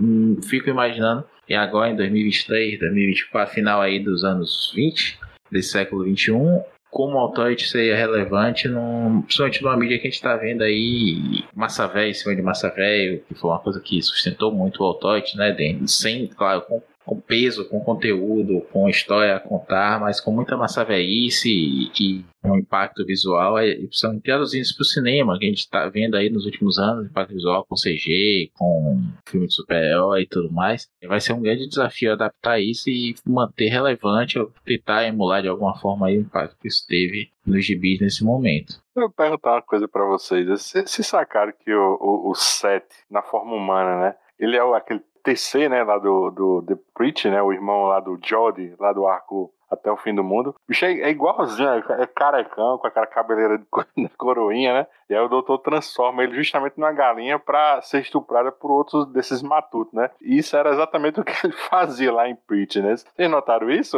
É, acho que na hora. talvez não, né? Na hora. Na né? hora. Quando eu li, eu lembrei na hora. Inclusive, até o traço do Gary Skin lembra muito o Glenn Fabry, né, bicho? Puta merda, eu falei assim, na hora, puta merda, nessa releitura que eu me saquei, pô, isso é aquele TC lá do Preacher. Eu lembrei na hora, cara. Eu falei, a vingança das galinhas.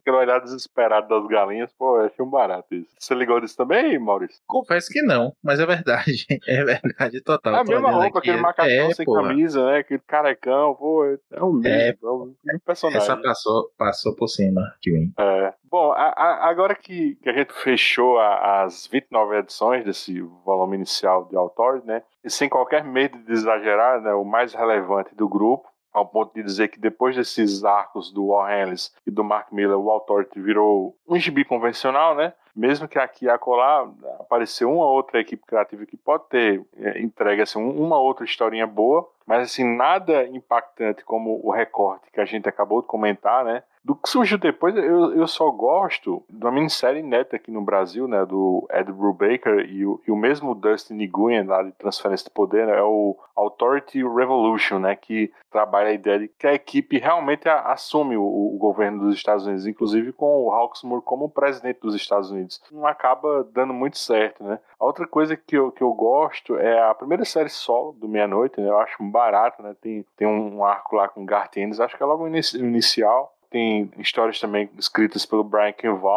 É, tem o Keith Giff, né? Mas também nunca saiu por aqui, né? Eu acho bem bacana. Para além do conceito da sangria né, e as transnaves, né, a própria ideia desse grupo mais extremo, como eu disse lá atrás, ele repensa né, os sete da, da Liga da Justiça, acabou sendo discutida numa história também né, do Super-Homem, né, que, que faz essa paródia do Authority dentro da Elite, lá do personagem Manchester Black, né, que seria o, o, o análogo da Jenny Sparks na Elite. Né. O Reginaldo e o Maurício, eles comentaram isso, né, mas eu só queria lembrar que essa história saiu em Action Comics 775, né, em março de 2001, coincidindo exatamente assim com o comecinho de Admirável Mundo Novo, né? Tem o roteiro do Joe Kelly, a arte do Doug Monk, né, e Lee Bermejo, a, a Panini chamou aqui de Olho por Olho, mas o, o título original era bem maior e mais provocativo. Até anotei aqui: What's so funny about truth, justice and the American way, né? Traduzindo, daria algo em torno assim de o que é engraçado na, na verdade, justiça e no modo americano.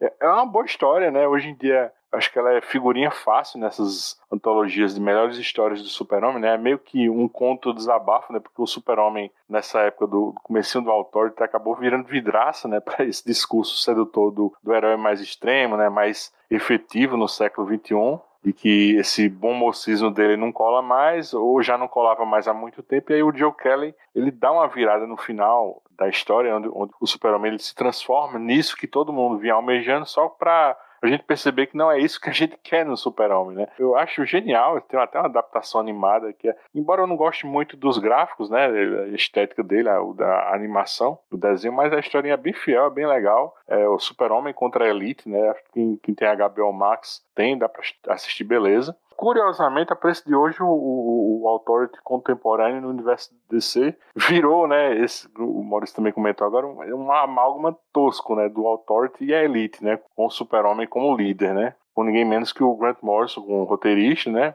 E, Reginaldo, o que você acha disso? Tem, tem coisa boa também do Authority no pós Mark Miller? Ou você acha que eu fui generoso, assim, pensando pelo menos desses? Para fechar, assim, o, o tiratema, né? Qual é o seu autor favorito, do Warren ou, ou do Mark Miller? Ah, cara, eu, eu realmente não, não vejo muita coisa boa depois disso daí, tá? Eu até gostei da, da ideia do. a mini do Authority do Morrison, conceito, aquela ideia de uma Camelot, do Superman, meio, sabe, velhão assim, né? Achei interessante, mas desandou muito rápido. Você pode chamar aquilo lá do que você quiser, né? Menos de Authority, porque ele não tem o espírito do Authority. Esse é o problema. Precisa ter essa presença, esse espírito de authority, né? E depois disso daí eu não vi mais. Eu concordo com essas palavras finais aí do mesmo que não tenha tenha tido um final aí melancólico e fraco para uma coisa tão espetacular, eu concordo, né, com que o Jack Hanksmore fala, né, que os quadrinhos mudaram depois disso. Eu acho que realmente a Authority teve essa potência de mudar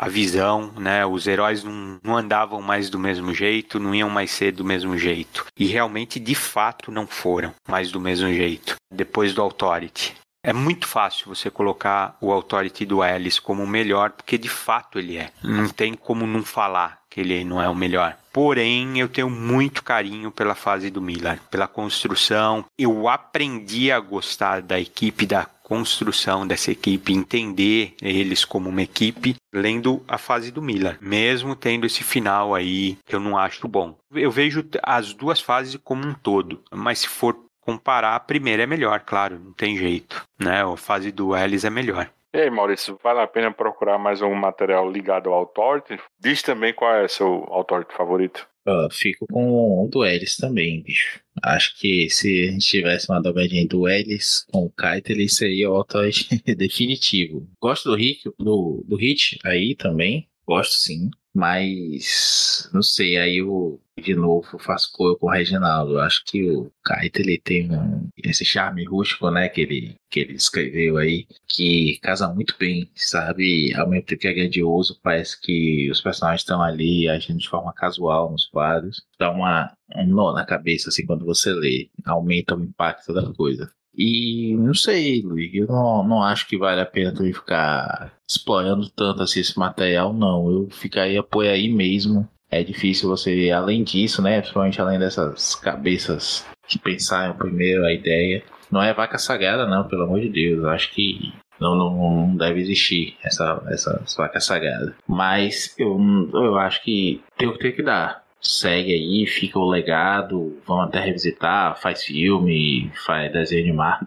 Imagina desenho animado disso. Mas não lançar mais coisas, mais sinopse, histórias não contadas do Voltoid, não sei. Eu acho que acabaria diluindo mais o conceito da coisa do que comemorando ele e trazendo para outros leitores. Do jeito aí tá bom, principalmente esse esses dois primeiros volumes, metade do terceiro aí, é, é, material que pode ser reproduzido sempre e você vai ter um bom gibi e uma boa referência. Não, não tá datado. Claro, tem referências muito, né? Jacques Chirac, da a geopolítica daquele momento ali, né? Tá muito ligado a isso. Mas nada que um trabalho editorial decente, coffee coffee, é, não super. Maurício, você como grande fã do, do Zack Snyder, você tá animado assim com o retorno de Harry Cavill e Ben Affleck como Apollo e Meia-Noite? Olha, acho que o, o Kevin de, de Apollo de Pedro Calor até ia bem, mas o, o Affleck de meia-noite, não sei não. Só ia ficar um, um meia-noite gordinho, né? Não que ele seja gordo nem nada, mas ele gosta de botar aquela armadura para disfarçar o físico. Tinha que ser outro aí, tinha que ser alguém mais novo. E arder muito dos fãs do Zack Snyder, viu? Puta merda, velho. Eu acho que o, o, o Gun ia acabar morto aí, né? Em alguma, alguma coisa dessa. Porque esse povo fã do Snyder é esse povo maluco aí, republicano, armamentista, comic gator e etc. O Apollo com o Matt Damon e o, o, o Ben Affleck de meia-noite, cara. Os dois eu topar na hora, porque Ah, eles adoram essa zoeira, cara. E ia deixar a galera pistola. Mauro, você vai procurar alguma coisa do Authority fora o gibi do, do teu ônibus aí ou vai ficar feliz mesmo com ele aí? Eu vou ficar feliz com ele. O que eu compraria físico, eu comprei só a primeira edição física importada, o resto acabei lendo pela internet. Foi o The Wild Storm. Eu gostei, trouxe os personagens aí, uma, uma releitura dos personagens do Authority, do Wildcats, a trama que eu, eu gostei muito, muito mesmo quando eu li na época. Depois que eu li esse Authority, eu fiquei com vontade de reler. É uma pena que isso não tenha saído aqui no Brasil, mas é a única coisa que eu realmente tenho curiosidade de ler e foi uma pena que também não foi mais desenvolvido além daquilo. É uma conversa para outro dia, viu? É um materialzinho bom pra gente conversar. Mas assim, qual Ah. é o teu Authority favorito, Mauro? O do Miller ou do, do Ellis? Eu vou com todo mundo, cara. É, O do Ellis é, mai- é, é melhor, é mais inovador, tem mais qualidade de, de texto, é melhor que o do Miller. E não tem nada de mal nisso. Eu vejo igual o Regi, cara. O do Miller é uma continuidade boa, ela acrescenta bastante pro Authority, mas não se compara com a original do Ellis. Só que ia fazer uma ressalva aqui. É, o Mauro lembrou bem, The Wildstorm é um belo gibizinho, né? Uma pena que o- houve todas as tretas que aconteceram aí também com o gibi, de, de até as dueles, o, o desenhista também. e a- o, o Luigi até foi bloqueado por ele, não foi, Luigi? Pelo desenhista? Eu não lembro. Eu sei que eu fui bloqueado pelo. Eu acho que um desses grandes, assim, que eu sou fã mesmo é o que eu sou frustrado. É o Al Ewing. Ele me bloqueou, não sei porquê. Ah, eu não lembro se foi você ou se foi o Joel. É. Então, alguém questionou alguma coisa falando assim, não foi nem cobrando nem nada, foi só dizendo, né, que é uma pena que tinha atrasado Aham. e tudo mais. E aí o cara falou, e puf, bloqueou. Cara, eu vou até ver se fui eu mesmo. É o Ramon Rosandas, né? É o John Davis Hunt. Ah, é. Isso, o, isso mesmo. o Rosanas é o que ia assumir. Essa série aí do, do Wildstorm, ele, e ele, a continuação dele seria uma, uma minissérie do, do Wildcats, né? Aí ele teve autorização, né? Ele teve sinal verde, mas aí antes de chegar às lojas, né? O artista até chegou a mostrar algumas páginas e tal, saiu cap e tudo, mas não saiu, foi abortada. Né? O Wildcats tem muito disso, né? O, eu lembro que o Wildcats, o, próprio Grant Morrison ia fazer um, um revamp, né, com o Jim Lee, e isso também foi abortado, né? O Grant Morrison também chegou a escrever duas edições do, do Authority lá na frente, aí, aí abandonou o título, né? Aí o, o, o Keith Giffen foi convidado para terminar a história do, do Grant Morrison. É, o autor tem, tem uns, uns historinhas enroscos aí. E é isso mesmo, eu sou com, vocês mesmo. Eu acho que o que foi bom mesmo foi esse recorte que a gente discutiu hoje, né? Espero que com o filme, né? Pelo menos o, esse o Authority, o original, né? Com esses personagens que a gente discutiu, assim, eles tenham uma sobrevida, né? E ganhem algum autor bacana, né? Para desenvolver. Até que o, o- talvez o Warren volte para contar uma ou outra historinha também, né? Quem sabe.